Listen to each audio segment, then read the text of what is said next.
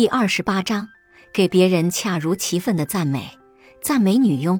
如果我们一心想从别人那里得到些什么，却完全不考虑别人的感受的话，也就不会给予别人一点点快乐，一点点真诚的、恰如其分的赞美。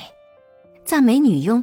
肯特太太原来的女佣告老还乡，她准备聘用一位新女佣。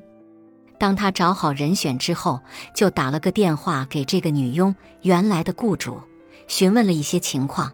可是原来的雇主对这个女佣的评价却是贬多于褒。女佣来的那天，肯特太太对他说：“我打过电话给你之前的雇主，他说你这个人老实可靠，而且做得一手好菜。唯一的缺点就是收拾屋子方面比较外行。”有时候会把家里弄得脏兮兮的，不过我想他的话也未必可信。我觉得你一定能够把家里整理得井井有条。结果当然是主仆二人相处得很愉快，女佣真的把家里打扫得干干净净，而且工作非常勤奋，那一手好菜就更不用说了。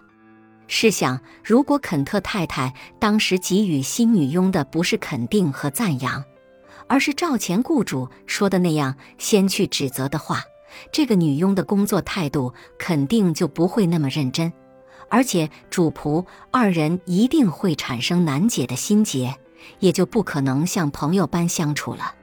事实上，肯特太太这样的策略真可谓高明。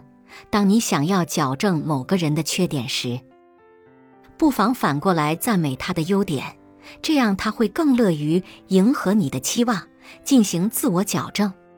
这个世界上，不管是穷人、富人、地位高的人，还是地位低的人，只要他们听到了别人对自己的赞美，无疑都会全心全力去维护这份荣誉，生怕辜负了别人，诋毁了自己。恰如其分的赞美，不但会让别人感到自豪和高兴，而且能让你从别人那里获得好感。友谊、支持和帮助。本集播放完毕，感谢您的收听。喜欢别忘了订阅专辑、关注主播，主页有更多精彩内容。